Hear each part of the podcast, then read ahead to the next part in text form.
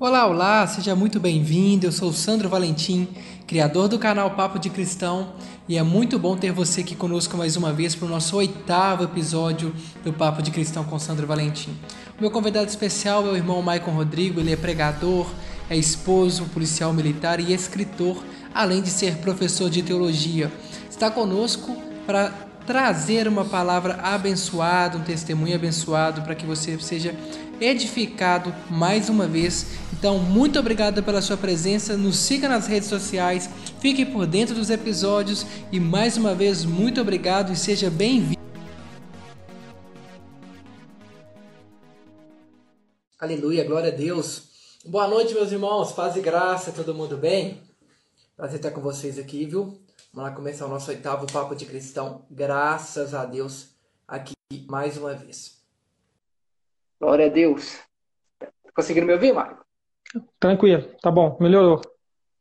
Ótimo, graças a Deus. Maílson está conosco, o pessoal da nossa igreja está conosco, nossos familiares estão aqui conosco, graças a Deus. É um prazer ter todos vocês aqui conosco nessa noite, em nome de Jesus. Como eu disse, muito obrigado, tá, Mike, por estar conosco aqui mais uma vez. Todos que estão chegando aí, graças a Deus, sejam todos muito bem-vindos, sejam todos muito abençoados nessa noite. Para quem não conhece, meus irmãos, o irmão Maicon Rodrigues é meu cunhado, e além de meu cunhado, é meu amigo pessoal, uma pessoa que eu tenho total confiança, uma pessoa que eu amo muito de coração. É policial militar, é professor de teologia, é também é, escritor, tá? Tá lançando aí uma bênção aí para abençoar a vida dos irmãos que gostam de estudo assim como nós. Então, uma pessoa muito gabaritada para estar conosco aqui hoje igual todos os outros que já passaram aqui, então eu tenho certeza que esse episódio é, vai ser muito edificante. Tudo bem com você, Maico? Família, tudo ótimo? Ô, meu irmão, a paz do Senhor. É um prazer, tá? O prazer é todo meu estar tá conversando contigo aí. A paz do Senhor Jesus para todos que já chegaram. É, muito feliz pela audiência. Muita gente falou que vai participar. Acredito que ao longo que a live for passando aí vai aumentar aí a, a audiência. Todavia, né, estamos aqui felizes para bater aquele papo cristão, né, fazer com que Cristo seja glorificado. A palavra do Senhor diz que a boca fala do que o coração está cheio. Então, meu desejo é que venhamos falar de Cristo, do nosso Senhor Jesus Cristo, e que ele seja glorificado através disso tudo aí. É, só ressaltando aí eu, tudo que você disse aí, é, obviamente é a graça, né, misericórdia do Senhor Jesus Cristo. É, não tem outra palavra para definir, para descrever o que vem acontecendo aí na minha vida, né? É, grandes realizações e eu louvo o Senhor por isso aí. Eu sei que é graça e Sei que é, é a promessa do Senhor que foram feitas aí há algum tempo e que estão se cumprindo. Deus é fiel. Graças a Deus, meu irmão. E é muito bom a gente estar de perto, assim, ver o quanto que Deus tem te abençoado, abençoado sua casa, sua vida financeira, sua vida profissional, né, a sua vida espiritual. A gente vê realmente que quando Deus faz uma promessa sobre a vida da gente, realmente Ele é muito fiel para cumprir.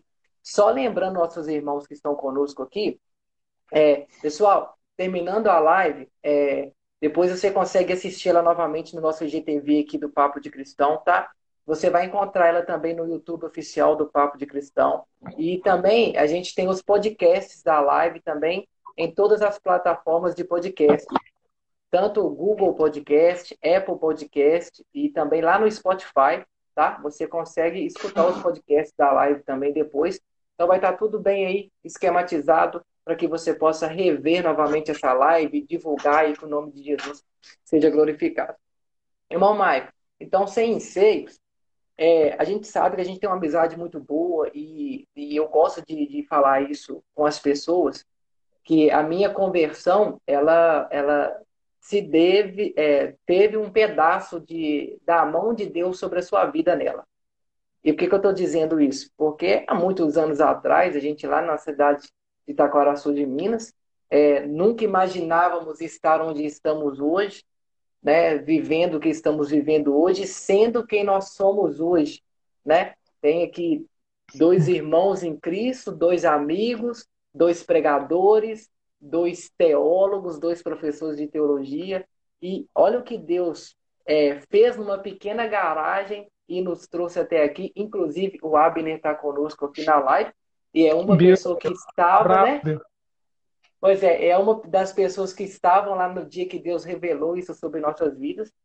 Eu sei que algo vai se cumprir na vida dele. E aí, Maico, já de cara eu gostaria de te perguntar: dentro da sua proporção racional como ser humano, você imaginava estar onde você está hoje e sem que e ser quem você é hoje? É, não, não. A, a, a verdade é que é até interessante, né? Você citou aí a, aquele episódio que aconteceu conosco. É, em breve a gente pode falar um pouquinho acerca disso, mas respondendo aí a sua pergunta, é, Deus supera sempre as nossas expectativas, né? Eu posso dizer que, que tinha um anseio, sim, de, de, de servir ao reino do Senhor, com, com as ministrações. Ali a gente já estava começando, né, no Ministério da Pregação, é, na teologia, a gente já começava a, a, conversar acerca da possibilidade de a gente estar começando a estudar, né, ir para o seminário. Mas, novamente, é, o Senhor supera as nossas expectativas e, e hoje eu tenho vivido muito mais do que eu esperava. Graças a Deus, né, meu irmão? É porque Deus ele, ele age de umas maneiras que a gente não, não espera, né, Maico? Deus ele, ele vem, nos pega e nos surpreende de uma maneira que nós realmente não esperamos. E olha para você ver que maravilha, irmão. É, eu acompanhei seu trajeto de Belo Horizonte para cá, o trajeto com a sua família, né? Muitas vezes eu fiz parte por inteiro dentro desses, tra desses trajetos e, e eu vi Deus é, erguer você é, de uma maneira muito grande. E por que, que eu estou falando isso? Porque eu te acompanhei, eu vi as lutas que você passou, principalmente financeiramente. Né? As pessoas duvidavam da sua capacidade, as pessoas é, duvidavam até do seu casamento, né? As pessoas duvidavam naquilo que o Michael poderia ser. As pessoas olhavam para o Michael e diziam: não, esse Michael não tem como dar certo, esse Michael não tem como dar em nada. E hoje eu vejo você é, como um dos melhores professores de teologia que eu conheço, e não é puxando saco, não, porque realmente eu, eu posso testificar isso. Eu vejo você hoje como um profissional dedicado dentro da sua carreira como policial militar, isso dentro da sua casa, como a sua esposa sendo companheira de farda também. E eu vejo você hoje é, com uma administração que você consegue, além de, de, de ser quem você é, abençoar a vida de outras pessoas. E chegando nesse ponto, era justamente a pergunta que eu queria fazer com você sobre para você sobre isso. Como você, cara, consegue é, relacionar essas coisas, tudo isso que Deus fez com você em tão pouco tempo. E por que, que eu vou te explicar por que em tão pouco tempo? Porque a gente vê, a gente vê é, pessoas que levam anos e décadas para adquirir, é, às vezes, 1% daquelas coisas que Deus realmente tem feito sobre a sua vida. Mas com você, Deus pegou e falou: Olha, eu vou fazer um de repente. E qual é o segredo disso? Como que você conseguiu chamar a atenção de Deus para que Deus olhasse para você e investisse em você de uma maneira de repente? Cara, a, a grande verdade é que em mim, em mim eu não vejo aí qualidade alguma, mas como eu disse, ressalto, eu sei que é a misericórdia de Deus, mas talvez né, eu atribua isso aí a modéstia à parte, né, a sinceridade que, que eu converso com Deus, sabe? Eu sempre falo muito com os meus alunos que quando eu vou para a sala de aula, o meu desejo não é só passar ali um conteúdo programático, né, teológico, é, é influenciá-los através da minha vida, né? E eu sempre nas aulas de introdução à teologia eu falo, olha, o, o meu desejo é que vocês saiam daqui dessa primeira aula é, com esse mesmo brilho nos olhos que eu tenho, né? Que vocês amem a, a, Cristo, amem o ministério, entendam o seu chamado, o propósito para o qual for, foram chamados, né? Então, é, as coisas foram acontecendo. E eu confesso que no, no início eu sofri um pouco com, com a questão da imaturidade, né? É, eu tenho hoje 29 anos de idade, mas passei por várias coisas na minha vida que, que me ajudaram num processo de maturação. Então, é, eu vim adquirindo certa maturidade ao, nos últimos anos, né, podemos dizer assim, principalmente. É, a, a, corporação me ajudou demais nisso. Né, a polícia militar é, é, engraçado, porque quando a gente entra, a gente entra, é, a maioria, pelo menos lá entrou um moleque, né, eu entrei um molecão, e 21 anos de idade, e tinha nem barba direito. E quando chega ali, você acha que é uma coisa, mas a, a doutrinação militar ela é algo sensacional. É, como se diz né, no ditado popular, ali é onde o filho chora e a mãe não vê. Né? Então, é, eu saí dali bem mais maduro. É, e não só a questão na, da, da, da, carreira profissional, mas eu, eu levei isso aí por, por toda a vida. Eu vou te dar um exemplo. Né? Lá, lá a gente trata os nossos superiores hierárquicos como senhor. É, ainda que tenha aí um, um posto de graduação, seja um sargento, eu não posso me referir ao sargento ou dialogar com ele dizendo, ô sargento, né? Ali é senhor sargento, senhor tenente, e há essa necessidade de sempre tratar as pessoas por senhor, né? E uma coisa que eu sempre admirava na, na, nas pessoas que tratam pai, mãe, é, os mais velhos como senhor, né? E era um hábito que eu não havia adquirido. Então, assim, depois que eu passei por isso na polícia, aí eu, eu comecei a tratar as pessoas como senhor, é, tratar meu pai, minha mãe principalmente. Então, tudo isso aí é um processo de, de, de maturidade, sabe? Agora, com relação ao, ao de repente, é de fato, de fato é, é surpreendente. E eu acredito que, que eu poderia estar até um pouco mais avançado. A gente acaba aí falhando bastante, né? E acredito que aquele que tem um chamado de Deus na sua vida, por ser Deus soberano, quando ele promete, acontece, né? Obviamente. Mas acontece que as cabeçadas, né, que a gente dá, os murros em ponta de faca, acaba atrasando. A gente, isso é bíblico, né? Isso é bíblico. Você vê Israel ali que tinha uma promessa para alcançar Canaã ali, mas que devido ali a, a dura serviço, devido não entender o propósito, né, não, não se adequar ao desejo do Senhor, não estar no centro da vontade do Senhor, é, eles ficaram ali andando em círculos no deserto. Né, e também, em virtude da, da imaturidade, eu passei algum tempo aí andando em círculos. Né, e hoje é, eu louvo a Deus porque eu entendi eu entendi que as coisas na nossa vida elas começam a dar certo a partir do momento que você entende qual é o propósito de Deus para você. Aliás, é, eu costumo dizer, né, até para os meus alunos, que em tudo na vida nós temos que entender qual é a nossa vocação. Né, é, ministerialmente, para os cristãos, né, principalmente os protestantes, é muito comum a gente usar o termo aí, o seu chamado, né, quando você entende o seu chamado. Mas filosoficamente, tentando dialogar aí com, com, com outros grupos, é, nós chamamos isso de vocação. Então, quando você entende a sua vocação, o seu propósito existencial, é, a tendência é que você cresça muito, muito. Então, quando eu vou, por exemplo, para a sala de aula, eu falo: ó, isso aqui não é uma questão pontual, eu encaro aqui, isso aqui como uma questão existencial. A diferença é que as questões pontuais, elas acontecem na nossa vida, nós lidamos com elas, às vezes nós dependemos daquelas situações, um serviço, às vezes. Agora, a questão existencial é aquela que, se for tirado da sua vida, você simplesmente deixa de existir. E chegou uma época em que eu passei por uma dificuldade espiritual que eu pensei que estaria dando as últimas aulas e que teria que me despedir daquilo ali, e eu chorava muito. E foi nesse momento aí que eu entendi que aquelas questões eram questões existenciais, que eu simplesmente não saberia viver sem aquilo ali, entende?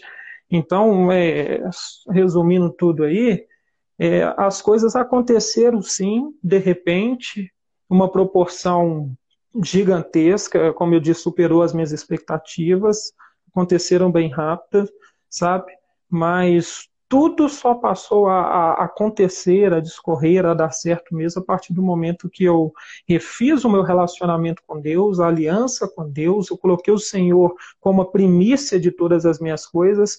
E o interessante é que até aquelas coisas que parecia impossível de dar certo, de se consertarem, Deus age em todas elas, surpreendentemente, algumas milagrosamente, né? E Deus começa a agir e começou a colocar tudo em seu devido lugar. Então, assim, é, o, o, que eu aconselho os nossos ouvintes aí é, é, sempre manter um padrão de relacionamento com Deus. Né? É, isso é bíblico, né? A palavra do Senhor diz: só buscar primeiro o reino do céu e a sua justiça, e as demais coisas vão ser acrescentadas. E de fato, de fato é isso que eu tenho vivido em minha vida. Graças a Deus. E, e eu queria te perguntar também, cara, por que a teologia? Ou por que ser um professor teológico? Por que, que eu estou te perguntando isso? Porque tem pessoas que, quando elas descobrem essa sua vocação, muitas vezes elas misturam as coisas profissionais e ministeriais. Né? E quando eu falo assim, por exemplo, vou dar um exemplo próprio para você. Hoje você é um policial militar e você é um professor teológico. E você consegue cumprir essas duas coisas com excelência. E muitas vezes as pessoas, é, infelizmente, infelizmente, acabam é, priorizando ou somente um ou somente o outro. E eu vi que você não, você consegue cumprir esses dois com excelência. E aí é justamente por isso que eu queria saber de você, cara. Por que essa teologia? O, o que fez você é, sair da sala de teologia como um aluno formado e hoje está à frente da turma, é, realmente lecionando para eles e mostrando para eles é, muito mais do que nós aprendemos e, e com esse ensinamento que é, que é muito louvável vindo da parte de Deus sobre a sua vida? É, é, vamos lá. Então, é, se eu perder o feeling aqui, a linha de raciocínio, você me, me relembra a sua pergunta, tá? Porque é necessário a gente retornar um pouco no tempo aí para nós nos contextualizarmos, né? É, antes de mais nada, eu, eu tenho que dizer que, que não, não é fácil, tá? Conciliar aí a, a profissão, sobretudo a minha profissão, não é que seja melhor do que qualquer profissão, mas é algo que exige muito psicologicamente, exige muito fisicamente, exige muito do nosso tempo, sabe? É bastante estressante, mais para frente nós vamos conversar um pouco mais, eu acredito que essa pergunta também esteja na pauta aí, né? Sim. Mas, voltando aí então à, à pergunta, né, o porquê teologia, aí nós vamos falar um pouquinho sobre aquela história da, da garagem, né? Eu me lembro que nós congregávamos todos lá em em Taquaraçu de Minas, na Assembleia de Deus ali. Na ocasião, meu pai pastoreava e sempre, sempre houve uma, uma dificuldade bem grande pelo fato de, de ser filho de pastor. Né? Eles falam que filho de pastor não tem nem nome, né? É sempre conhecido como o filho do, do pastor. Mas é, eu tenho que admitir que eu, eu, eu, na minha imaturidade, eu era uma pessoa aí bem, bem revoltada. Né? Eu sou nascido e criado no, no, no, no Evangelho, mas eu, eu fazia questão de, de protestar, né, em alguns sentidos, essa, essa, essa cobrança que era muito para, para os filhos do pastor, né? A visibilidade é muito grande em cima da família do pastor também. E eu usava, né, aquele cabelão moicano, né, escova, na época era escova, né, no cabelo masculino, você fazia escova, você passava aquela aquela pasta amarela, que eu nem lembro o nome daquilo lá mais, e, e arrepiava e eu usava aquele cabelão assim, e quando chegava no culto ali, né, aquelas irmãzinhas da, da Assembleia de Deus e tudo, as irmãzinhas faltava expulsar demônio, né? Tinha alguns, né? Luiz Cláudio, que se diga, né? E eles até chegavam e colocavam a mão na cabeça mesmo, achando que a gente tinha algum tipo de, de demônio, de alguma coisa assim. Mas é, é de alguma é uma questão de adolescente, né? Uma questão de adolescente. Sim. Então, eu sofria muito preconceito, eu, eu, já a visibilidade era muito grande e eu também não não ficava para trás e acabava reagindo, né, de, de, uma, de uma maneira bem imatura. E eu me lembro que determinado dia né, nós saímos do culto, um culto abençoado, e a gente voltava, né, aquele, aquele céu estrelado lá, e o culto foi tão tremendo que o Espírito Santo ele, ele continuou conosco, nos acompanhando ali. Eu lembro que a gente vinha conversando. E e nós começamos a projetar o nosso futuro no sentido ministerial né, da coisa. Então, nós começamos a falar, ah, se, se Deus nos usasse, né, e se projeto de Deus for, for nos usar para ganhar almas, para influenciar jovens e tudo. E eu me lembro que, que naquele momento nós sentimos a presença do Espírito Santo. Eu não sei se você se lembra, a presença foi tão grande que no meio da rua mesmo nós tivemos que sentar no, no passeio né, da rua e, e ficamos em lágrimas, lágrimas, literalmente chorando mesmo. Aquele grupo era aí, o Bill, você, a Janaína, né? E, e, nós começamos a chorar e a presença de Deus tomou a gente e, e subindo ali né, pro, pro bairro onde meu pai morava, nós entramos na garagem e todos nós ajoelhamos, né? Ajoelhamos e continuamos aquela oração. E então foi quando, salvo engano, foi a Janaína que, que tinha também o dom de, de, de profecia, e Deus levantou ela para falar que estava levantando aquele grupo de pessoas, como pregadores, como levitas, e que nós iríamos, inclusive, dividir né, plataformas aí, púlpitos de igreja, é, fazendo a obra do Senhor. E a, a profecia, né, tem, tem alguns aí, os nossos irmãos tradicionais, por exemplo, eles têm um certo receio, né, um certo ranço com relação ao dom de profecia, é, em vão. É bíblico, né? A gente reconhece que tem algumas pessoas que extrapolam, passam realmente do, do, do, do limite, mas é, eu tenho na minha concepção, né, que, e acredito que seja bíblica, que a profecia ela tem que ser jogada, né? Você não, não tem que simplesmente chegar e rejeitar o dom de profecia ou a profecia. Você recebe aquilo ali, desde que seja bíblico, desde que não seja imoral, você recebe aquilo ali e então você julga aquela profecia, espera o tempo passar para ver se realmente vai acontecer. E de fato aconteceu, era, era da parte de Deus, né?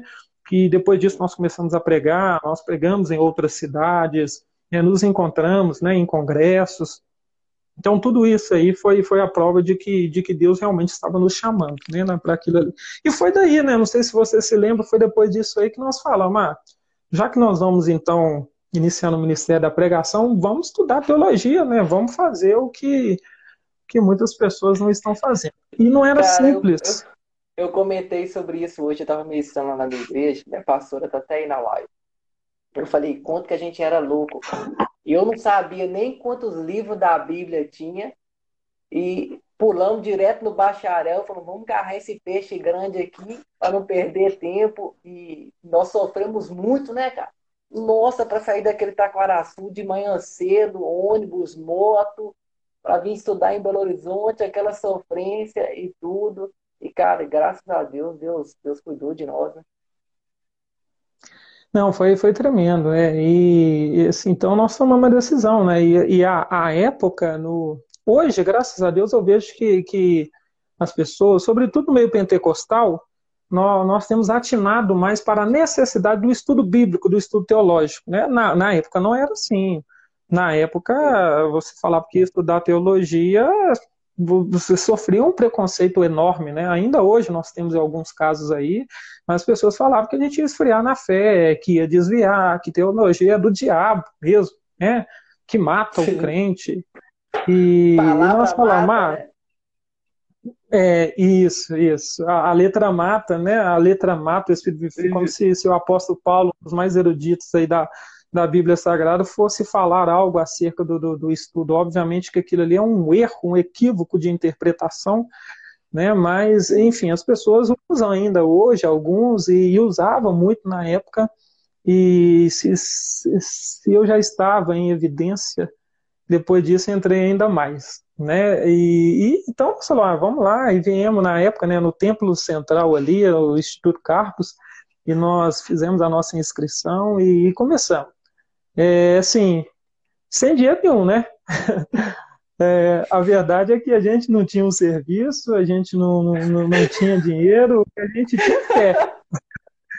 Fé esperando que, que as coisas dariam certo, né? E o curso era a modalidade sempre presencial e uma semana a gente tinha que vir para Belo Horizonte e frequentar a semana inteira a aula ali, né? E vamos, vamos, vamos, né? Então nós viemos e, e, e começamos. Agora, a questão do, do, do, porquê teologia, então eu acredito que seja mais, mais é, em virtude disso mesmo. Eu falei, poxa, já, já, que eu vou iniciar a pregação, eu vou me qualificar.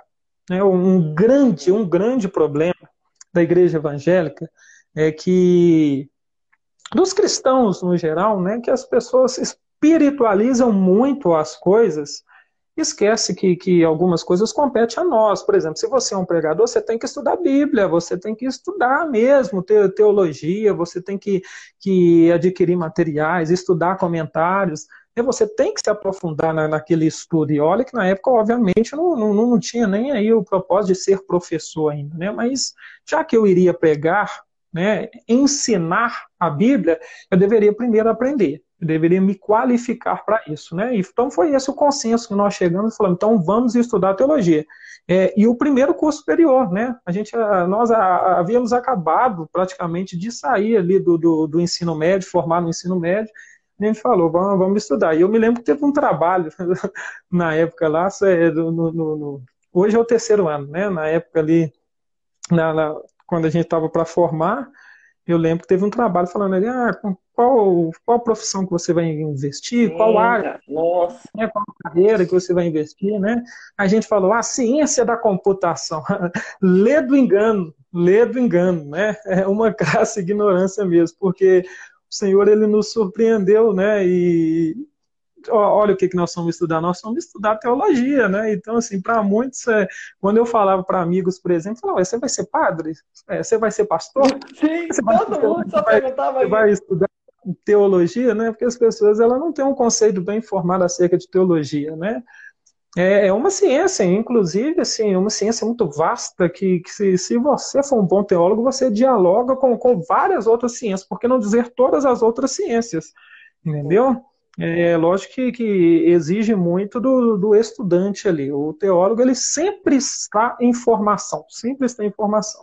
Eu falo com, com os meus irmãos aí, né, que eu, que eu tenho aí nove para dez anos de, de, de, estudo teológico e que eu me considero um projeto embrionário. Eu tô, eu na verdade eu estou engateando, né, no que diz respeito à teologia. Mas a gente segue estudando. Então foi isso aí, meu irmão. É é, eu fiz teologia voltado para a área ministerial, tá? porque a gente tem a área acadêmica também, científica, mas não fiz para lecionar, eu fiz para me qualificar ministerialmente a fim de levar a palavra às pessoas.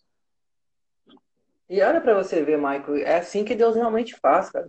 É por isso que a gente tem que ter ousadia, a gente tem que ir para dentro, a gente tem que acreditar sempre em coisas maiores. Né? No meu caso foi a mesma coisa.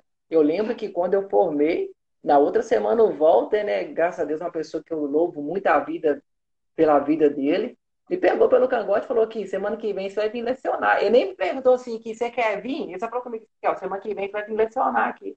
Vai virar professor. E aí, cara, você pensa assim, mas peraí, gente, invés de formar, vou fazer professor, como é que é? Então, assim, Deus, ele sempre, eu falei sobre isso hoje, cara, ele sempre vai juntar o potencial dele com o seu potencial e vai fazer coisas grandiosas e, e, e maravilhosas sobre, sobre a nossa vida. E que Sem dúvida. Deus, pois é, e que Deus, cara, em nome de Jesus, é, levante mais, né? Mais teólogos, mais ministrantes, mais pregadores, pessoas que realmente têm amor à palavra, poder ministrar ela é, com excelência. E, e Michael, deixa eu te fazer uma pergunta que ela é crucial para quem realmente é, conhece você e para quem está conhecendo agora. Qual conselho você daria para o Maico de 10 anos atrás? Que você diria para você mesmo, se você pudesse voltar no tempo e encontrasse com você na rua, o que você diria para você mesmo? Ah, eu diria se converte, rapaz. Toma vergonha. Há 10 anos? É, como eu disse, né, cara, é, a gente analisar isso aqui 10 anos adiante é totalmente diferente, né? É, dentro daquele contexto, eu era um adolescente. Então, tá, então é, deixa, eu não deixa tinha. Só é, deixa eu então só reformular a pergunta. Quando você é, se converteu, quando nós nos convertemos, na verdade, né, na verdade, nós nos convertemos quando a gente se converteu e passou a acreditar no nosso chamado no ministério, estudar e tudo. O que você diria para esse Michael lá daquele tempo que acreditava nesses sonhos, que buscava, que, que entrou dentro da escola sem ter um dinheiro para pagar uma mensalidade. O que você diria para esse Maico dessa época se você encontrasse com ele hoje? Ah, sim, não é. é eu, eu, eu vejo muito, muito isso nos meus alunos hoje, sabe? É, e foi inclusive o, na, na oportunidade que eu tive para falar na nossa última formatura, eu falei que quando a gente chega né, dentro de uma classe, quando a gente é mais jovem, tudo que a gente tem é um, um objetivo. Né? No, no, no, grego, essa palavra se chama telos. Telos é você ter uma direção, um objetivo. Né? E eu, eu disse, eu disse para eles que tudo que nós temos no começo é um, é um objetivo são expectativas e às vezes a gente não, não tem qualificação, às vezes a gente não tem nem os recursos necessários para que a gente conquiste aquilo que a gente deseja, mas a gente tem fé.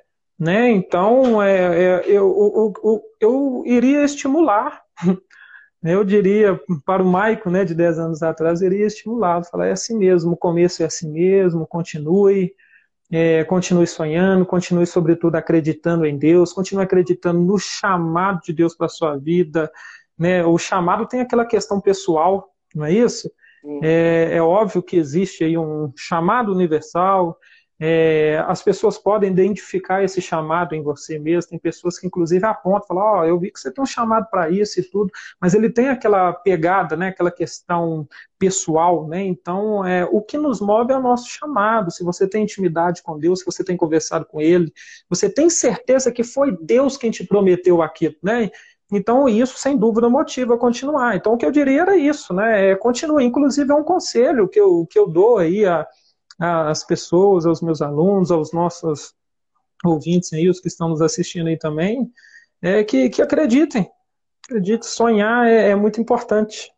Né? Sonhar é muito importante. A gente não, não, não pode deixar de, de sonhar, a gente não pode deixar de acreditar. É óbvio, sempre nos colocando em nosso devido lugar, colocando Deus acima de tudo mas não deixar de correr atrás das coisas. Né? Pessoas para tentar te desencorajar, dissuadir dos seus propósitos, você vai encontrar muito na caminhada. Né? Nós, de fato, encontramos muito, mas também encontra quem, quem vai te dar as mãos, quem vai ajudar, um bom conselheiro, inclusive é um dos conselhos que eu dou para meus alunos, falo, gente, tenha uma referência cristã, né? o apóstolo Paulo disse, olha, sede meus imitadores, assim como eu sou de Cristo. Né? Então, você ter essa referência, alguém que tem uma maturidade, alguém que te leva para mais próximo de Cristo, alguém que você possa confidenciar as suas, suas dificuldades, as necessidades que você enfrenta, sabe? Então, é muito bom você ter esse tipo de, de, de referência. Então, é, eu, eu, aconselho continuarem, né? E orarem para que Deus coloque, assim como colocou na minha vida, pessoas que vai de, de fato somar com você, vai acreditar em você. E primeiro Deus e depois as pessoas que acreditaram em mim. Graças a Deus. E antes da gente passar para a palavra, eu só queria testificar algo aqui que eu acho que é de suma importância, já que a gente está aí, né? É, falando um pouquinho da nossa história, do nosso passado.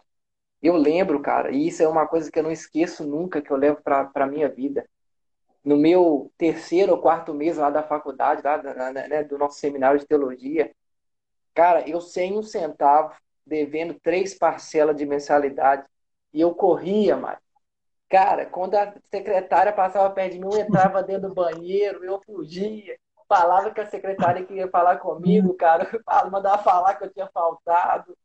Cara, que sofrimento, aquele aquela dificuldade e tudo, e mesmo sem dinheiro para pagar as mensalidades, eu montava na motoca, a gente montava na motoca e a gente vinha estudar.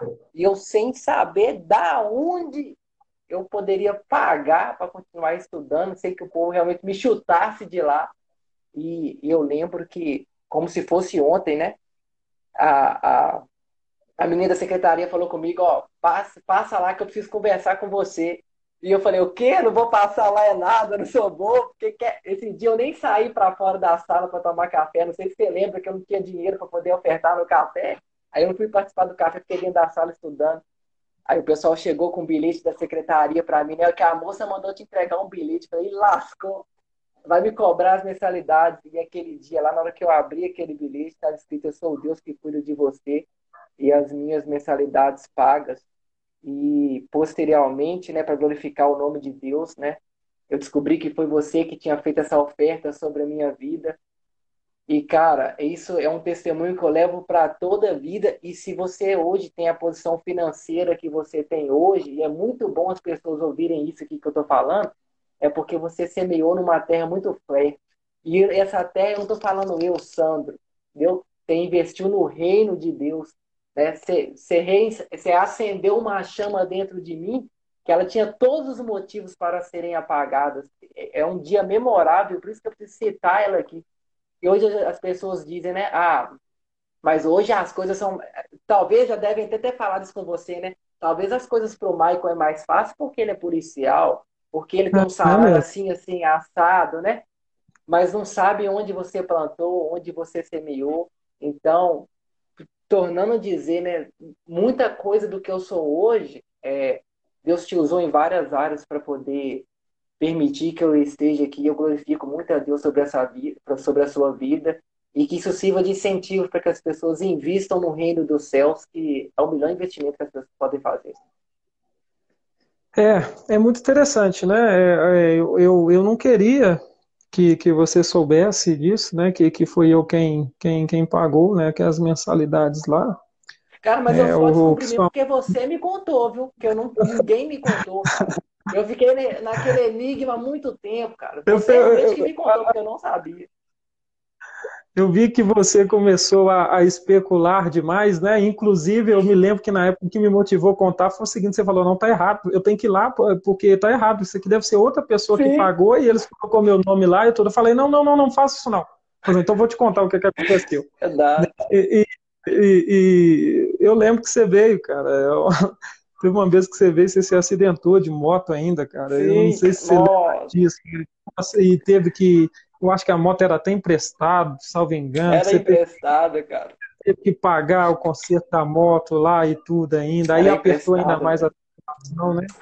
Mas eu entendi que a gente entrou naquele propósito junto, a gente se engajou naquilo ali junto. Então, é, por incrível que pareça, né? Sobrou um pouco de dinheiro aquele mês, eu quitei as minhas mensalidades e, e senti de Deus de quitar as suas também. E graças a Deus nós formamos juntos, né? Nós formamos juntos. Então, é, louvado seja Deus por isso.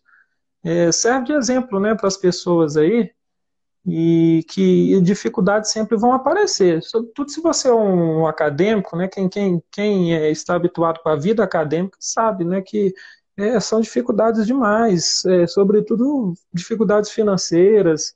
Eu sempre falo isso muito com meus alunos, ó, vão, vão aparecer dificuldades de todos os tipos, financeira, mas mantenha-se firme, acreditando em Deus, que as portas vão se abrir e, e, e Deus de fato abre as portas e as coisas acontecem, né? É, não sei se minha tia está aí, a tia Nete, ou se a, se a, Kate ainda está aí, mas aproveitar, né, agradecer ela. No começo ali, a gente ficava na casa dela, imagina só uma semana inteira ficando lá na, na casa dela, comendo e bebendo de graça. e ela nos apoiou também. Depois disso, nós fomos para a casa da minha avó lá em cima lá, e na que a gente tinha que ficar em Belo Horizonte, a gente ficava lá. É, mas tudo isso para a honra e glória do Senhor. Viu? É, antes mesmo da gente encerrar aí, eu só quero é, responder uma pergunta que a gente fazia nos bastidores aqui. Eu não sei se você chegou a fazer ela ou se ainda ia fazer. A questão de como conciliar né, a profissão, o, o fato de ser militar, com o fato de ser também um cristão né, e um ministrante da palavra, ter um ministério cristão e tudo. Cara, isso aí também é muito interessante. É, no meu curso de, de, de, formação, eu me lembro que eu estava num estágio que eu estava muito estressado. Só quem passa para o curso de formação da polícia aqui sabe o quanto é estressante, o quanto exige da gente fisicamente, psicologicamente, sentimentalmente, cara, sabe? E, assim, eu, eu passei por, por dificuldades enormes. E, e, e eu me lembro que eu cheguei um dia e falei, ah, vou desistir disso aqui. Desistir disso aqui. E na época teve um culto. Teve um culto no, no auditório, né? E o pastor que, que promoveu esse culto, né? Que é inclusive um coronel reformado, ele faz, o, faz esses cultos exatamente para fortalecer os, os cristãos, né? Soldado, alunos que estão ali em formação.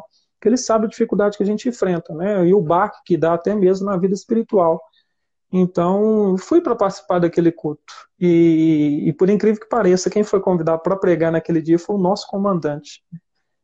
Aí chegou né, o tenente-coronel lá, cheio de estrela no ombro, assim, tudo, e ele falou: Aqui eu não quero falar como tenente-coronel, aqui eu quero falar como servo de Deus. E ele pregou uma palavra assim que eu chorei horrores, né? E, na, e, e Deus falou comigo naquele momento: Olha, eu sou o dono dessa instituição. Falei, eu tenho os meus servos aqui dentro, foi eu que te coloquei aqui dentro. Entendeu? Então isso ficou gravado na minha memória. É, eu costumo dizer o seguinte: a gente tem que entender que para um, um servo de Cristo não existe a distinção entre espiritual e secular. Você não tem que chegar e falar que ó, na igreja é o lado espiritual, mas no meu serviço é questão secular. Não, você tem que fazer tudo para a glória de Deus. Tudo, tudo. Então, é, o lema da polícia é servir e proteger. Então, eu pego esse servir né, e, e duplico ele. Eu estou servindo a Deus e servindo a sociedade. Então, eu sou um policial cristão. É, dificuldades muitas, principal, principalmente por, por, pelo fato da gente ter que lidar com as mazelas sociais, né? Talvez o que mais me aflija é isso, porque eu sou muito tranquilo. Quem trabalha comigo sabe que eu sou um camarada muito tranquilo mesmo, sabe? É, até quando você tem que passar alguém a preso ali e tudo, sempre que eu tenho oportunidade, eu chego, eu converso com a pessoa, falo, cara, reflete aí, enquanto você tá no xadrez da viatura, você reflete aí, chegando lá, nós vamos bater mais um papo, aí o cara tá na cela, eu prego Cristo para ele, falo de Cristo para ele, falo, cara, o diabo tá querendo roubar a sua dignidade, ninguém merece viver isso aí, entendeu? E muitos às vezes choram e tudo, sabe? Eu lanço a semente, eu aproveito, né, para servir de fato a Deus ali na, na minha instituição, na instituição a qual eu pertenço também. Mas, cara, é, o, o, que mais me aflige são, são as mazelas. É, eu tenho medo de me acostumar com aquilo ali, de andar e desviar de um, de um morador de rua que está ali desmaiado por causa das suas, das suas dependências químicas, medo da, de perder a sensibilidade, sabe? O meu medo é isso. E, e, e se você não prestar bastante atenção isso, é algo que acontece sabe? Então, por isso eu sempre oro muito, muito, muito. Raras vezes acontece de eu ir para o serviço sem, sem tirar aí um bom período de oração. Então, eu peço para que Deus me dê paciência, assim, tudo. E, e realmente, né? É, lidar com o poder também, né? A, a frase do, do, tio Ben, do, do, do Homem-Aranha, né? Grandes poderes é, trazem consigo envolve grandes responsabilidades, né? Então, é, tem realmente você você é investido de uma autoridade, mas também de uma responsabilidade. A responsabilidade é muito grande, né? Então, é, isso vem para nos amadurecer. Eu, eu, eu não tenho problema nesse sentido, não, sabe? Eu, eu dei muita cabeçada aí no começo, eu, eu confesso isso, mas de um, de um momento para lá eu entendi que não, que eu tinha que usar daquela plataforma ali, daquela instituição, instituição ali para louvar o meu Deus também, para fazer com que ele fosse glorificado, sabe? Então hoje é isso. Hoje é isso. Eu sou um policial cristão, inclusive eu tenho o, o desejo de um dia escrever um livro, né, que vai trazer exatamente esse título, policial cristão, cristão, né, sobre aí os, as dificuldades que nós enfrentamos. Mas louvado seja Deus, louvado seja Deus por tudo. Nós agradecemos o Senhor, eu acredito que a gente está aí né, para servir, nós somos nós somos uma manifestação do Senhor na terra. Essa manifestação ela é representativa. Nós representamos Deus aqui na Terra. Então nós temos que entender isso. As pessoas olhar para nós, elas têm que enxergar Cristo. Ela tem que ver Cristo na sua vida. Ela tem que ver Cristo na minha vida. Independente de eu estar usando uma farda, independente de eu estar usando um uniforme, é, as pessoas têm que olhar para mim e ver, poxa, aquela pessoa é diferente. Eu vejo que aquela pessoa tem Cristo na vida dela. Então eu, eu, eu sigo esse padrão. Amém. Glória a Deus, cara. É, é o exemplo, né, Maicon? É o exemplo. Você é, pregando pelo exemplo. É o que, que nós todos precisamos, né? O que o cristão de verdade ele precisa aprender. Eu gosto muito de falar sobre isso, que o cristão de verdade tem que aprender a pregar pelo exemplo que ele dá. Ele tem que saber pregar na sua maneira de andar, de falar, de caminhar. É, ele prega antes de qualquer outra maneira com os exemplos que ele dá. E, isso a gente tem que gravar na tábua do nosso coração. E se eu estou em uma determinada instituição, uma escola, dentro da minha casa, com a minha família, dentro da minha igreja, eu estou pregando a todo momento. Algo que o André Valadão tem me ensinado, cara. As pessoas te observam. A todo momento você está sendo observado. A todo momento tem alguém olhando para você. Então, por mais que você ache não tem, tem alguém te observando, e muitas vezes, Mike, se espelhando. Por isso que isso é uma grande responsabilidade. Que às vezes tem pessoas que se espelham em nós, nós nem sabemos. Né? Tem pessoas uhum. que às vezes olham para a gente e dizem, cara, eu quero ser igual aquela pessoa, porque aquela pessoa transpira Deus. Então isso tem que ser é, é, padrão sobre a nossa vida. Eu quero te fazer uma outra pergunta. Provavelmente Sim. daqui a pouco a live deve fechar, mas aí quem está conosco aqui não sai não, que aí eu abro ela rapidinho de novo para você trazer uma palavra para a gente. Sim, mas okay. eu quero te fazer mais uma pergunta é, sobre o seu livro, sobre a sua inspiração, sobre né, a sua escrita, né? Daqui um tempo, graças a Deus, você já está lançando ele aí para que o nome de Jesus seja glorificado. E isso é um passo importante, né, para você, um marco importante para você. E eu gostaria que você falasse um pouquinho sobre ele aí, sobre onde você tirou a sua inspiração, né? Esse projeto, sim. algo que seja que é, que é para glorificar o nome de Deus. Sim, sim, é, é tá bom, né? Você você falar aí o que, que a gente pode fazer um jabá, né? Um jabazinho aqui. uma pré-divulgação. Mas é, o livro já está pronto, graças a Deus, eu já acabei, eu já acabei de escrevê-lo. É, e agora nós estamos naquele processo de revisão. Né? É, ninguém escreve sozinho, isso é uma ilusão. Além de você ter aqueles autores, aquele referencial teórico que te acompanha, né? os livros estão aqui atrás, aqui, tá, tá, tá dando para ver aí, né? Os, o, a, a biblioteca, os né? materiais, né? Então, a, a, além de você ter o referencial teórico que te acompanha, é, você tem que ter pessoas mesmo que, que, que leiam o seu texto, que faça certos apontamentos, que te instrua, corrija, é, te oriente, né? Então, é, eu tenho pelo menos dois professores, o Luiz Henrique e o pastor Antônio Marcos, que estão me ajudando aí nessa, nessa revisão teológica, né? E a minha sogra, minha sogra, ela, ela vai fazer, minha sogra e minha tia, né? Eles vão fazer aí a revisão ortográfica. Então, é, o que está faltando é isso aí. Eu tenho feito a minha revisão por mim aqui, estou enviando os capítulos aí para os professores que estão me auxiliando tenho tido bons feedbacks e isso tem me motivado muito a continuar, sabe? E a minha sogra, então, está incumbida, e tão bondosamente mesmo ela tem feito isso, porque correção ortográfica não é simples, quem cobra para isso não cobra barato, e ela, de graça mesmo, 0800, ela tem feito isso aí, e já tem me ajudado demais também, sabe? É, a história desse livro é interessante, cara, porque assim, eu, eu, é isso sim, eu, tive, eu sempre tive o sonho de escrever, mas eu nunca me acharia capaz, nunca, nunca, nunca. Tanto que a pessoa às vezes chegar e falar, eu tenho um livro, eu falar, uau, o cara é inteligente demais, né? Ou a mulher é inteligente demais, né? A escrever um livro, né? Porque é um, um trabalho científico de peso, né? Acadêmico. E e quando eu, eu passei por uma situação difícil na minha vida, quando eu, eu reatei essa aliança com Deus, eu até te disse isso, Deus me deu novos dons. É, eu, eu, preciso que vocês entendam o seguinte, eu não estou falando aqui que, que, que, é psicografia, não, né? Que, que eu oro e Deus me dá lá e vê se não, né? com respeito aos, aos, aos espíritas aí, né? são irmãos, não são primos, né? Os primos espíritas aí. Mas não, não, é isso, não é isso. É, é, é uma capacidade mesmo, um dom intelectual que Deus me deu para poder reduzir a termos, né? Colocar no papel as ideias e, e também usar de auxílios aí, referencial teórico, para conseguir construir um texto, né? Então, o texto já vem disso mesmo, a palavra texto é tecer, né? Você ir tecendo ali, você ir confeccionando. Então, Deus me deu essa capacidade. É, um dia eu, eu, eu, tenho esse aplicativo de Bíblia no celular, a maioria de nós tem hoje, né? E eu gosto muito do livro de Atos dos Apóstolos, muito mesmo. E o, e o que, que eu fiz?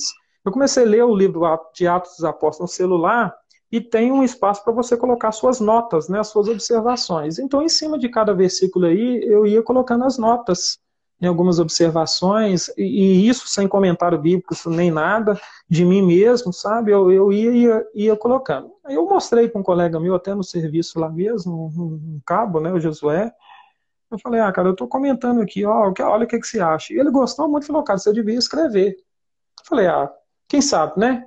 E determinado dia eu estava aqui em casa, foi até na época, para você ver que, que, que, que há males que vêm para o bem, né? Foi até na época que nós pegamos Covid, né? Eu e a minha esposa, aí nós ficamos aí mais de 15 dias parados, eu falei, ah, vou escrever. E sentei na mesa e comecei a escrever. Aí, assim, em questão de uma semana eu terminei o, o primeiro capítulo, aí fui enviei para minha sogra, mostrei para minha esposa, ela ficou assim, é, perplexa, surpreendida, falou, nossa, eu sabia que você sabia escrever assim. Eu falei, pois é, nem eu sabia que eu sabia escrever assim.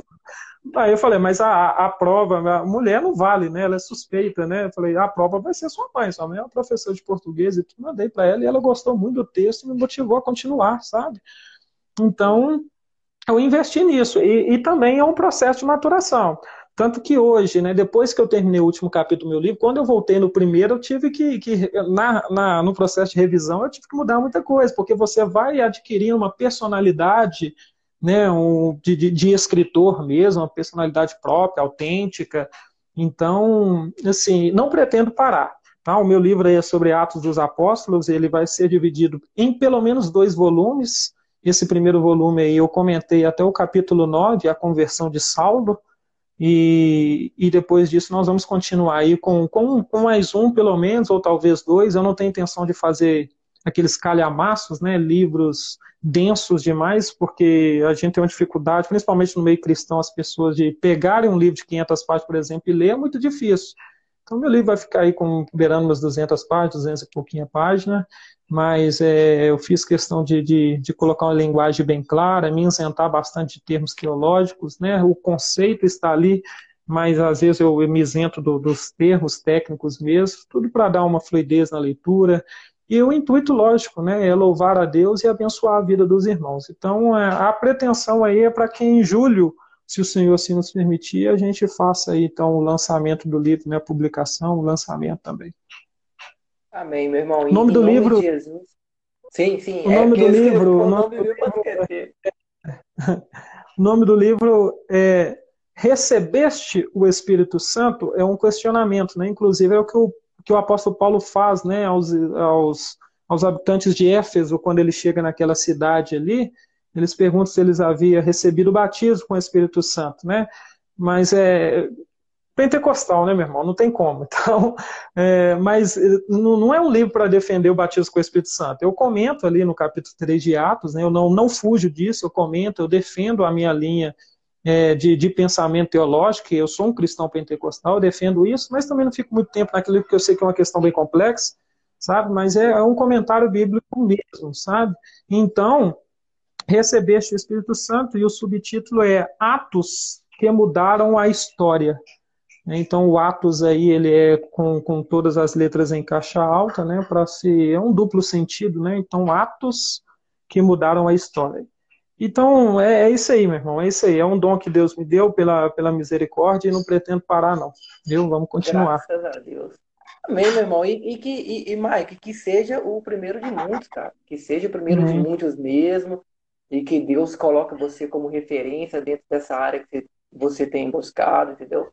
é o que eu ministro mesmo sobre a sua vida. Deus realmente use você também através das escrituras, tá? Pode ter certeza que nada é em vão e, e eu tenho certeza absoluta que isso vai ser algo realmente revolucionário é, para as pessoas que estão ao seu redor e principalmente para você também. Eu posso te garantir para você que realmente isso também vai ser algo transformador para você, transformador para o seu ministério, transformador para a sua profissão teológica, né? Que não deixa de ser um profissional. Então, que isso também seja transformador para você e que seja inspirador para outras pessoas também. Para mim, para outros irmãos que desejam ser né, teólogos, que desejam ser professores, é, que desejam ser ministros da palavra de Deus, né? Que fique esse exemplo. Da onde que você veio e onde você está. Que nada é possível que se você pedir, Deus derrama sobre, o, sobre a sua vida, Deus dá a sabedoria, Deus dá o dom. Então, caiba mesmo somente a gente se colocar à disposição, pedir, querer, porque não foi fácil, né, mas com certeza não é, não é fácil, deve ser difícil pra caramba, deve ser muito. É, deve te comer muito tempo, né? Muita dedicação. É algo que realmente. É, como que eu vou dizer a palavra correta? Algo que tem ocupado o seu tempo de uma maneira é, eficiente sobre a sua vida. Então fique pra, fica para nós então esse exemplo, né? Esse exemplo de dedicação sua, esse exemplo de superação de onde você veio, quem você era, a transformação que Deus fez sobre a sua vida. Que fique aí para que as pessoas vejam que Deus pega pessoas rebeldes como nós, que, só, que vai para a igreja só por causa das menininhas e sai de lá um professor de teologia. Deus usa a gente da maneira que Ele quer e transforma qualquer pessoa. Então, as pessoas que, que, que estão nos vendo aqui, acreditam, meu irmão, minha irmã, que Deus pode fazer algo transformador sobre a sua vida, que esse sonho e projeto que você tem que está aí na sua gaveta, Deus é capaz de te dar capacidade e potencial para cumpri-lo, ainda mais do que isso. É, as pessoas que, que, que vão nos ouvir posteriormente, lá nas nossas outras redes sociais, saibam que Deus realmente ele pode fazer tudo. Basta nós nos colocarmos né, na presença e nos disponibilizarmos, né, Michael? Acho que a melhor palavra que a gente pode usar para concluir isso aqui é nós nos disponibilizarmos para que Deus faça sobre a nossa vida aquilo que realmente Ele quer fazer. Se você se dispor, vai ficar maravilhoso. Olha. Usar, que, usar aquele termo pentecostal, se colocar na brecha. Né?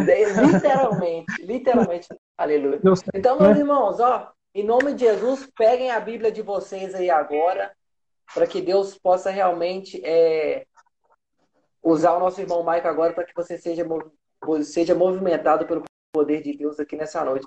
Irmão Maico, fica na dispensação do Senhor, traga uma palavra para a gente nesse momento, que não pode faltar, né? Principalmente aproveitando em ser de uma pessoa gabaritada assim como você, né? Então, em nome de Jesus, seja usado por Deus nesse momento, em nome de Jesus. Amém, amém. Então eu, eu quero convidar você aí, né, a abrir sua Bíblia ah, na carta do apóstolo Paulo aos Romanos, carta do apóstolo Paulo aos Romanos, no capítulo 7. No capítulo 7, o versículo 14, né? E nós vamos tomar aqui por base o versículo 14 até o versículo 25. É um texto que tem falado muito comigo nesses últimos dias e eu tenho certeza que, que vai falar conosco aqui também. É, carta do apóstolo Paulo aos Romanos, no capítulo 7, versículo 14 ao 25. E o texto diz assim: Olha, porque bem sabemos que a lei é espiritual, mas eu sou carnal, vendido sobre o pecado. Porque o que faço não aprovo, pois o que quero, isso não faço, mas o que aborreço, isso faço. E se faço o que não quero, consinto com a lei que é boa. De maneira que agora já não sou eu que faço isto, mas o pecado que habita em mim. Porque eu sei que em mim, isto é, na minha carne, não habita bem algum, e com efeito, o querer está em mim, mas não consigo realizar o bem. Porque não faço o bem que eu quero, mas o mal que não quero, esse faço. Ora, se eu faço o que não quero, já o não faço eu, mas o pecado que habita em mim.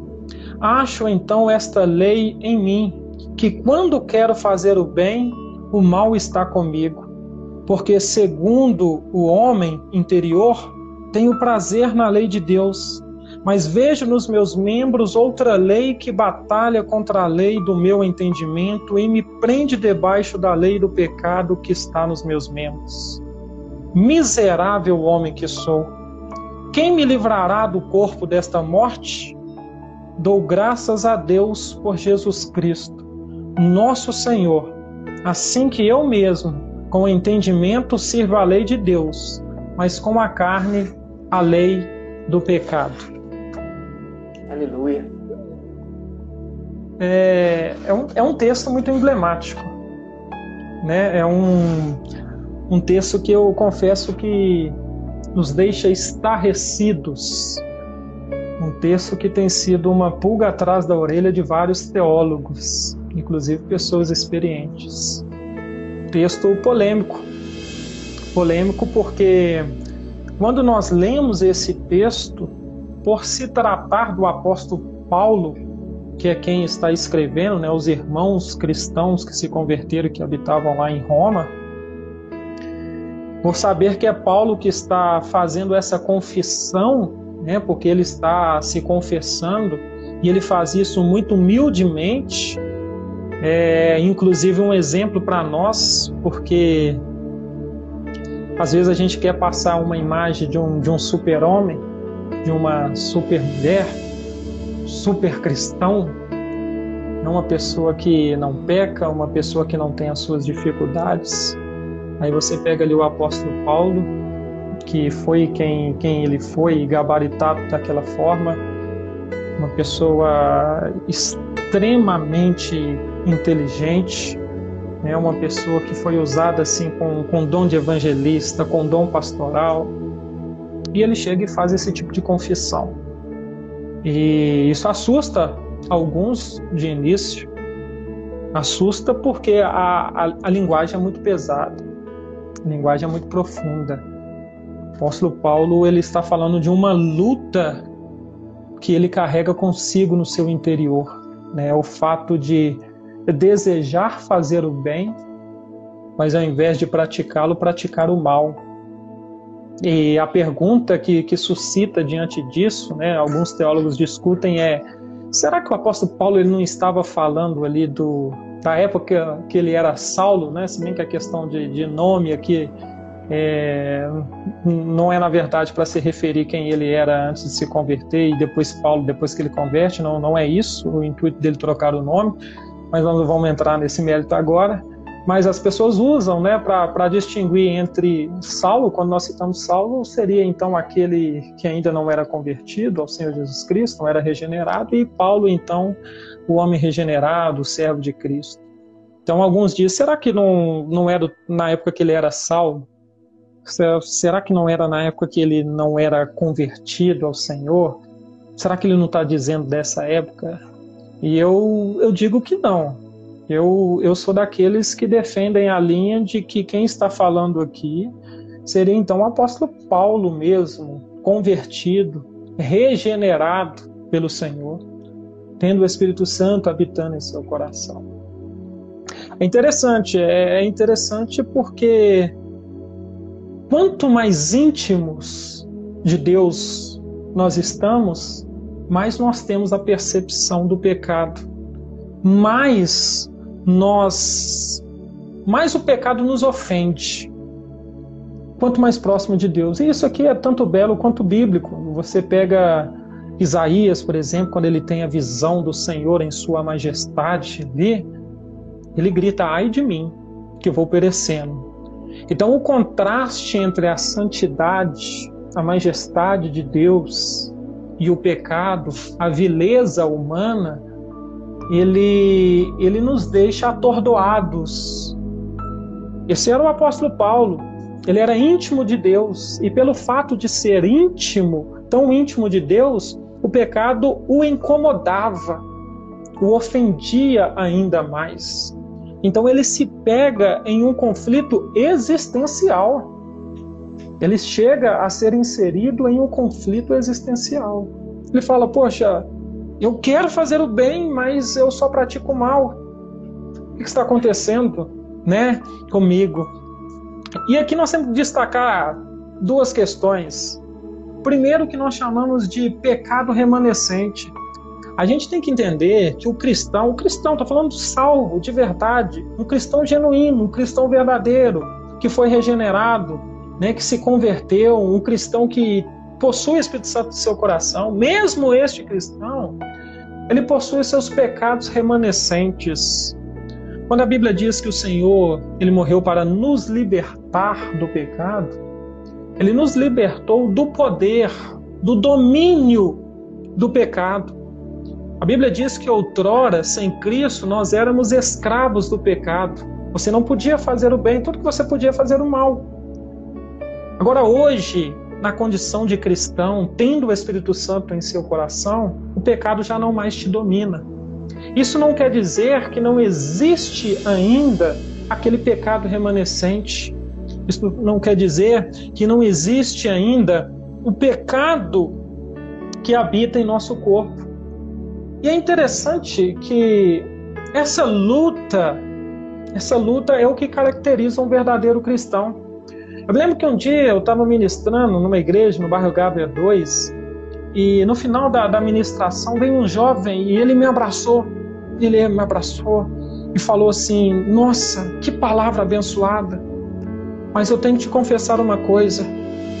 Eu não acho que eu seja um cristão verdadeiro. Eu assustei e perguntei a ele, falei, por que não? Ele falou, ah, porque eu tento fazer as coisas certas, eu quero fazer as coisas certas, eu quero agradar a Deus, mas vira e mexe, eu sou pego desagradando o Senhor. Aí foi eu quem abraçou ele de novo e falei, você é um crente de verdade, meu. Sabe por quê? Porque o que caracteriza um cristão de verdade é a sua luta contra o pecado. É a luta contra o pecado. Tem, se a pessoa ela não tem o Espírito Santo em seu coração, ela ela peca, ela perpetua o seu pecado e ela vai dormir tranquilo. Agora um cristão de verdade, ele peca. Nós temos que admitir isso. Ele erra, ele se encontra várias vezes em falta, em falha, mas esse pecado incomoda. Esse pecado nos tira o fôlego, esse pecado aperta o nosso peito, nos tira o sono. Quanto mais íntimo de Deus, quando você peca, você chega até perder o sono. E é isso que o apóstolo Paulo está dizendo.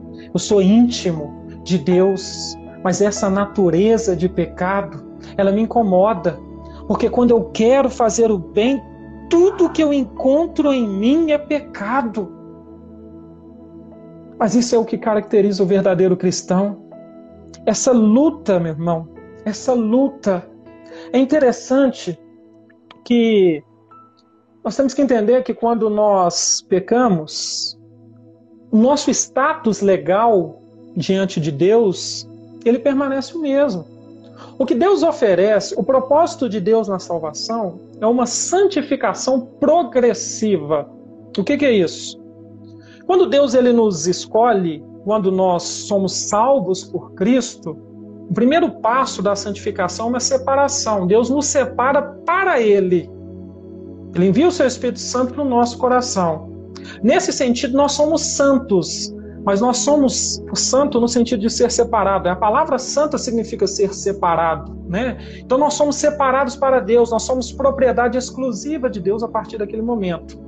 Mas só que tem uma coisa, nós somos santos que vivemos num processo de santificação e as pessoas às vezes esquecem de ressaltar isso. Verdade. A santidade total é, é o momento, é o ápice. Nós vamos culminar na santificação total, mas isso por ocasião da volta do Senhor Jesus Cristo, pessoalmente ou coletivamente, no momento da glorificação. O que nós vivemos hoje é num processo de santificação. A palavra do Senhor diz que o Espírito Santo ele vem e de glória em glória, ele nos aperfeiçoa a imagem e semelhança do nosso Senhor Jesus Cristo. Cristo tem sido formado em nós. Santificação é o processo que o Espírito Santo produz com a cooperação humana, porque o homem tem que querer também, a pessoa tem que querer. Então, quando se une esse sinergismo entre o querer do homem, o lutar do homem por viver uma vida santa, com o auxílio, obviamente, do Espírito Santo de Deus, é que nós estamos num processo de mortificação da carne. Mas esse processo ele gera traumas. Gera traumas. Então, quando você peca, o seu status legal diante de Deus, porque o termo justificação é um termo jurídico, é um termo legal, né?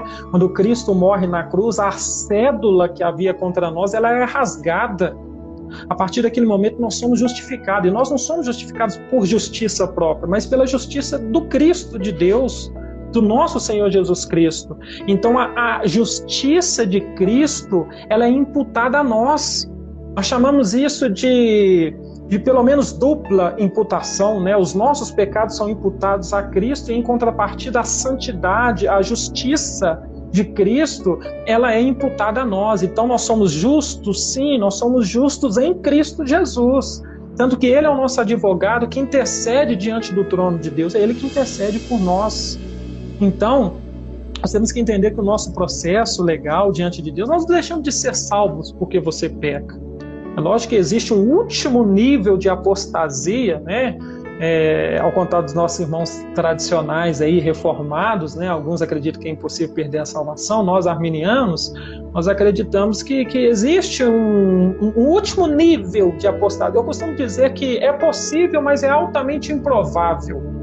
Né? Mas seria possível, o último nível de apostasia, você então, se nós cremos que existe um processo cinético, né? ou seja, se, se a graça de Deus vem liberta o nosso arbítrio e nós ouvimos a mensagem do Evangelho e dizemos sim à mensagem do Evangelho, a qualquer momento você pode abandonar isso também. Eu acredito que Deus ele respeita esse arbítrio. Então essa condição legal diante de Deus não é um pecado seu que vai te tirar dessa condição legal.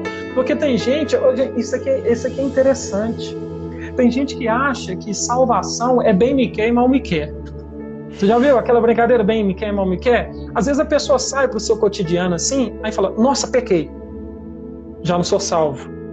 Aí chega e pede perdão, Senhor, me perdoa, eu pequei, né? E fala, não, agora eu tô salvo. Aí ele chega daqui adiante e fala, não, pequei de novo, não tô salvo. Aí chegar no final do dia, né? O bem me quer, o mal me quer, qual que caiu, você tá ou salvo ou você tá perdido. Mas salvação não é um processo instável assim. Não é, gente. Nós temos uma garantia, uma segurança da salvação em Cristo Jesus. O que você não pode, meu querido, é abandonar o Senhor. O que você não pode é rejeitar a sua fé. Dificuldade você vai encontrar. É interessante que Deus vira para Davi e fala: olha, vira para sua mãe e fala: vai lá e unge Davi, que é um homem segundo o meu coração.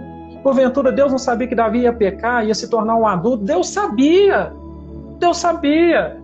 Mas ele fala: ele é um homem segundo o meu coração. Sabe por quê? Porque Deus ele conhece as nossas deficiências. E deixa eu te falar uma coisa o sucesso da obra nunca esteve atrelado a você, a sua capacidade, sempre esteve ao Deus que te chamou, querido. Aleluia. Sempre foi Deus, sempre foi graça. Então, o seu status depois que você peca, desde que você seja ali um réu, confesso e se arrependa dos seus pecados, você não perde a sua, a sua salvação naquele momento. Mas a pergunta é: então o que, que acontece naquele momento? O que acontece naquele momento, meu querido, é que você sente que o relacionamento entre você e Deus foi tocado, foi quebrado.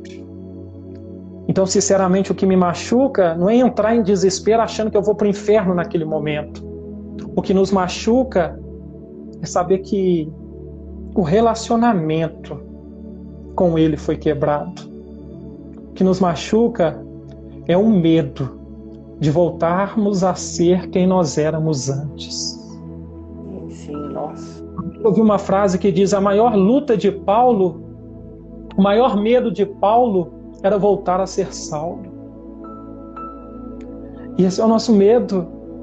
E às vezes eu falo, Senhor, eu sei que legalmente o Senhor vai ter misericórdia e eu não vou perder minha salvação. Não, não. Eu não vou rejeitar a minha fé. Mas tem uma coisa: o relacionamento, a, aliança, Senhor, foi tocada, foi quebrada. E eu preciso restaurar essa aliança, essa comunhão com Deus. Eu preciso poder dobrar os meus joelhos e sentir a vossa presença. Eu preciso chorar na presença do Senhor. Eu preciso tocar, abraçá-lo pela fé. E isso o pecado nos impede. Então, o que o apóstolo Paulo está dizendo aqui é o seguinte: olha, quando eu peco, eu fico desesperado, porque eu vejo que eu ofendi aquele que eu mais amo. É isso. Você diz, Deus, eu te ofendi. E tem uma coisa, Senhor é a pessoa que eu mais amo, que eu mais amo. Eu ofendi o Senhor, e é isso que tira o meu sono, é isso que me dá um aperto no peito. É isso que faz odiar o meu pecado. É isso que me faz ter vergonha. Eu costumo dizer o seguinte: a gente precisa aprender não pedir perdão só pelos nossos atos de pecado. Gente, não pede perdão só pelo que você praticou, mas pede perdão por quem você é. Porque você apenas não, você não apenas pratica pecado, você é pecado. A nossa natureza é uma natureza de pecado. Eu me lembro do apóstolo Pedro. Ele vira para o Senhor Jesus Cristo, né, diante daquele discurso do cenáculo, ele diz: Senhor, eu vou contigo se preciso for até a morte. E o Senhor vira para Pedro e diz: Pedro, o diabo pediu para ser andar convosco, mas só que tem uma coisa: eu intercedi por vós. Gente, é maravilhoso. Olha o que, o Senhor Jesus está dizendo. Falei, olha, Pedro, eu não proibi o diabo de ser andar convosco, mas tem uma coisa: eu intercedi por você. E é isso que acontece conosco. Às vezes a gente vai, a gente se decepciona, mas só que o Senhor fala: não se preocupa, eu estou intercedendo por vós. Não é pela sua justiça, é pela minha justiça. Sabe? E o apóstolo Pedro fala: Não, eu morro se for preciso pelo Senhor. Então o Senhor vira para ele e fala: Pedro, hoje, mesmo antes que o galo cante, três vezes me negarás. E de fato, quando ele está ali no pátio, né, no, no momento do, do, do julgamento do Senhor, Pedro nega três vezes o Senhor junto daquela fogueira. Quando ele nega a terceira vez, o galo canta. E a Bíblia diz que o Senhor Jesus Cristo olha no fundo dos olhos de Pedro. Olha no fundo dos olhos de Pedro e esses dias eu vi um texto do Augusto Cury que quebrou por completo o meu coração. Ele, como psicólogo, né, como psiquiatra, ele disse que naquele momento, quando Jesus olha para Pedro, Jesus não estava condenando Pedro. Jesus estava olhando para ele e estava dizendo: Eu te entendo. Eu te entendo. Só que Pedro desespera o texto diz que naquele momento Pedro chorou amargamente. A palavra no grego ali, sabe qual é a palavra ali no grego? Tem o significado de sair a água podre do seu interior. Pedro não estava só arrependido, Pedro estava com remorso. Pedro estava com remorso. Mas quando Jesus ressuscita, ele vira para Maria e fala: Olha, vai aos discípulos e vai também a Pedro e falo que eu ressuscitei. Aleluia. Sabe, esse relacionamento, quando o Senhor se encontra com Pedro ali, quando ele refaz a cena da, do, do, início do ministério dele, sabe, da, daquela pesca maravilhosa, Deus estava reproduzindo aquele mesmo cenário. O, o que Jesus estava fazendo naquele momento era o seguinte: olha, Pedro, eu preciso que você entenda o seguinte, que nós vamos recomeçar hoje, mas só que o seu ministério não vai acabar. E quando Jesus pergunta para Pedro, Pedro, Tu me amas? Aí Pedro vira para ele e fala: Senhor, eu te amo. Aí tem ali o jogo das palavras gregas, né? Sim. Jesus pergunta: Tu me amas incondicionalmente? Ágape, né? Usa a palavra ágape. E Pedro responde com a palavra filho, usa amor de irmão. Falou: Senhor, eu te amo como irmão. Aí o Senhor vira para Pedro de novo: Pedro, você me ama com amor incondicional? E Pedro, que havia dito antes, né, e pecado, falando que iria até a morte, Pedro de novo responde: Senhor, eu te amo com amor de irmão. Então Jesus, a terceira vez, muda a palavra e fala: Pedro, de fato tu me amas com amor de irmão? Aí Pedro vira e fala: Senhor, tu sabe de todas as coisas. Aleluia. Tudo. Aleluia. Tu sabes que te amo. Aleluia. E quando eu me encontro na situação de Paulo, é isso que eu falo com o Senhor Jesus. Eu falo, Senhor, eu caí. Olha aqui, ó, eu pequei de novo. Mas tu sabe de todas as coisas. Aleluia. Sabes que eu te amo, Senhor. Aleluia. Aleluia. É isso que caracteriza a luta contra o pecado. Aleluia, aleluia. E eu imploro para Deus a minha oração, falo, Deus, Deus, não deixe eu soltar das suas mãos. Eu falo, Deus, não deixa, Senhor, não deixa que eu assume o controle um minuto sequer da minha vida. Eu costumo ilustrar isso contando acerca das crianças, né? A criança, quando mais nova, você tem que sempre estar tá segurando a mão dela, porque a tendência é que se ela se soltar da sua mão, ela vai correr para o perigo, né? Às vezes, imagina a cena de uma criança numa rua, quando ela se solta, a tendência é ela correr para frente dos carros. E eu falo, Senhor, essa criança sou eu. Se o Senhor me soltar, se o Senhor permitir que eu solte das mãos do Senhor, eu vou fazer mal contra mim mesmo. Então eu falo, Deus, tem misericórdia de mim. Porque o meu medo é voltar a ser quem eu era. Alguém um dia me perguntou qual que é o seu maior medo. O maior medo não é morrer. Meu maior medo é dobrar os meus joelhos e não encontrar meu Senhor. Meu maior medo é não ter comunhão com Ele. Meu maior medo é não ter esse brilho nos olhos quando eu falo do meu Senhor Jesus Cristo. Meu maior medo é aproveitar esse caminho. O apóstolo Paulo ele grita: Miserável homem que sou, quem me livrará do corpo dessa morte? É muito pesado isso. É porque quando você estuda o contexto, você vê que o Paulo, que Paulo dialoga muito com o contexto cultural da época, e corpo da morte era uma prática de execução romana. O que, que era isso? Eles pegavam um cadáver e amarravam esse cadáver àquela pessoa que era condenada à morte. Então a pessoa teria que viver o restante dos seus dias amarrada a um cadáver.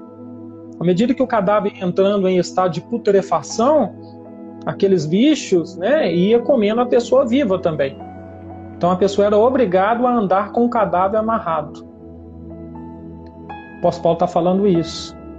Quem me livrará do corpo dessa morte? Ele está falando que o pecado é isso. Aí quando o apóstolo Paulo chega no momento de maior desespero, ele acorda para a vida. O Espírito Santo toca nele ele cai na real, a ficha cai, né? Então, lá no capítulo 8, no capítulo 8, no versículo 31, o apóstolo, o apóstolo Paulo entende o seguinte: espera aí, se foi Cristo que me justificou, não tem motivo para eu estar desesperado. Se foi Cristo quem me justificou, se eu sou salvo pela graça, não tem motivo de eu estar desesperado. E então o Espírito Santo tocando nele, o mesmo apóstolo Paulo que clamou desesperado, perguntando quem o livraria do corpo daquela morte, ele começa a louvar o Senhor e ele começa a cantar ou dizer assim: ó, que diremos, pois, a estas coisas? Se Deus é por nós, quem será contra nós? Aquele que nem mesmo a seu próprio filho poupou, antes o entregou por todos nós, como não nos dará também com ele todas as coisas? Quem intentará acusação contra o escolhido de Deus? É Deus quem os justifica. Quem o condenará? Pois é Cristo quem morreu, ou antes quem ressuscitou dentre os mortos, o qual está à direita de Deus e também intercede por nós. Quem nos separará do amor de Cristo? A tribulação? A angústia? A perseguição? Ou a fome? Ou a nudez? Ou o perigo? Ou a espada? Como está escrito, por amor de ti somos entregues à morte todo dia. Fomos reputados como ovelhas para o matadouro, mas em todas estas coisas somos mais do que vencedores por aquele que nos amou. Porque estou certo de que nem a morte, nem a vida, nem os anjos, nem os principados, nem as potestades, nem o presente, nem o porvir, nem a altura, nem a profundidade, nem alguma outra criatura nos poderá separar do amor de Deus que está em Cristo Jesus, nosso Senhor. Aleluia. Nada pode nos separar Sabe qual é a nossa esperança? Nossa esperança é que mesmo caindo hoje, mesmo enfrentando todas as dificuldades, as nossas falhas, vai chegar um dia em que nós não teremos mais que lutar contra os nossos pecados. Chamamos isso de santificação total ou glorificação. Vai chegar um dia que nós receberemos de Deus um corpo glorificado, assim como o corpo do nosso Senhor Jesus Cristo glorificado, humano, mas glorificado, sabe?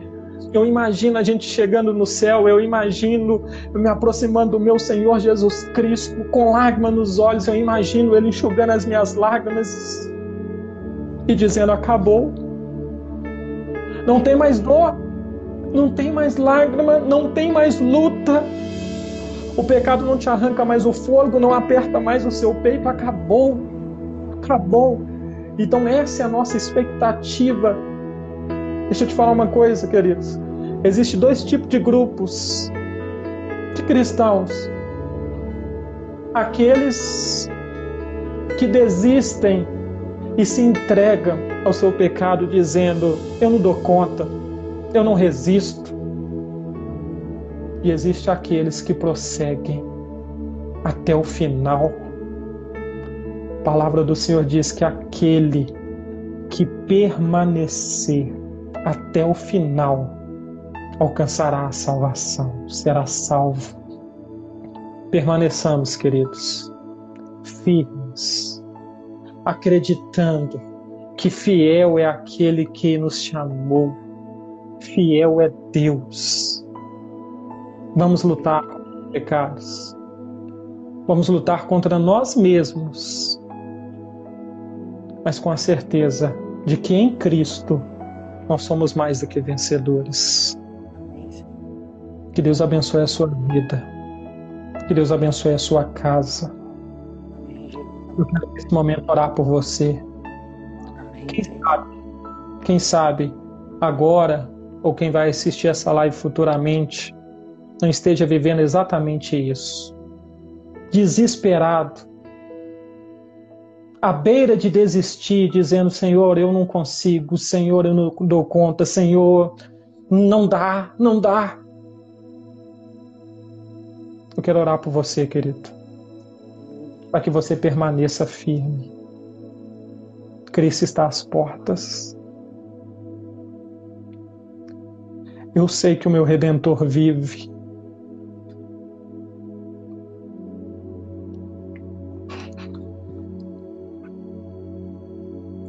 Muito em breve vai acabar.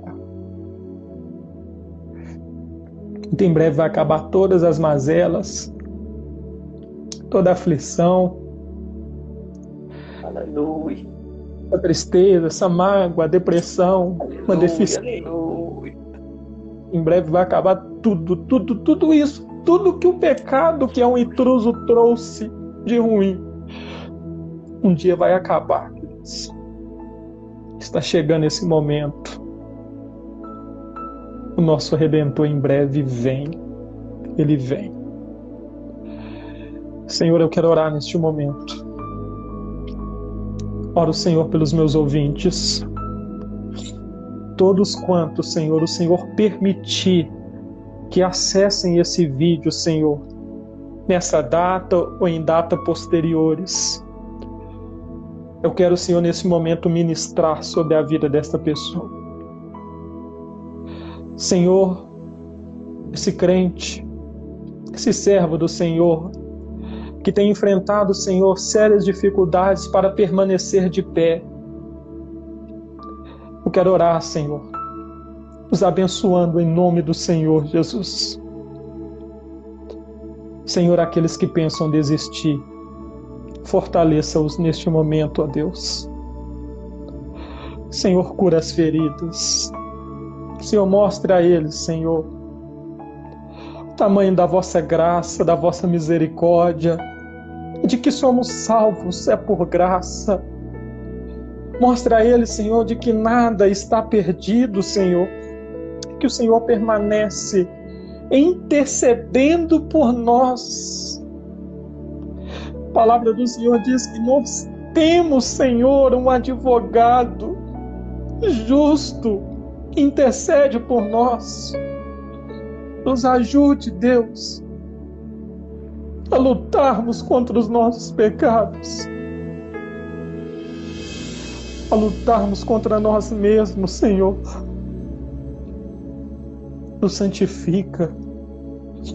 Santo Espírito, produz os vossos frutos em nós, aperfeiçoa o nosso caráter, transforma as nossas vidas, Senhor. Nos faça, Senhor, pessoas melhores, filhos melhores, pais melhores, netos melhores, profissionais melhores, sobrinhos melhores, amigos melhores.